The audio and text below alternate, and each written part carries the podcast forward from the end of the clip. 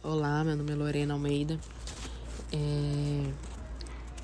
A minha escolha foi a seguinte: a divisão do dia em oito horas de trabalho, oito de lazer e oito de descanso, implementada a partir da otimização da produção industrial, evidentemente após as lutas e conquistas sociais que assim delimitaram o tempo de trabalho, a existência de finais de semana e outros benefícios. Sofre atualmente uma quebra de paradigma. Isso porque a massa mais nova de trabalho, já nascida dentro da popularização da internet, tem suas próprias características.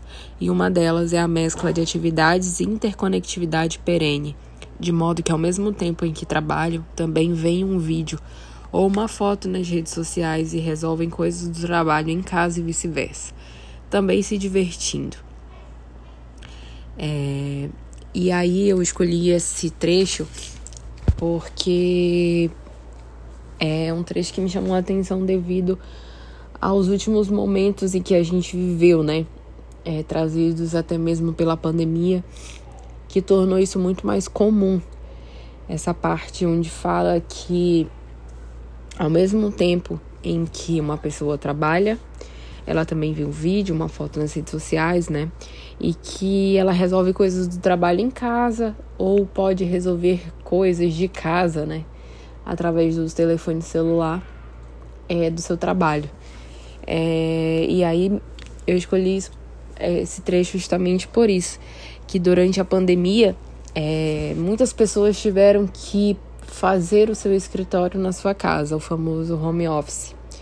E isso veio talvez para ficar, né? Porque até hoje ainda muitas empresas adotaram o home office, né, como é um método mesmo, né, de trabalho. E cada vez mais pessoas estão até trabalhando é, de outros estados, prestando serviço para estados diferentes, né, do que moram.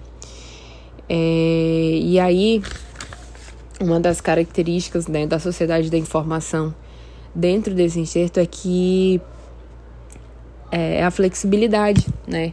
A, a tecnologia ela favorece processos reversíveis, permitindo a modificação por reorganização desses componentes e tem uma alta capacidade de reconfiguração, que é justamente essa situação né, do home office que a gente passou a vivenciar que era uma coisa que talvez ninguém nem é, pudesse imaginar que um dia é, seria um padrão adotado por tantas empresas, né?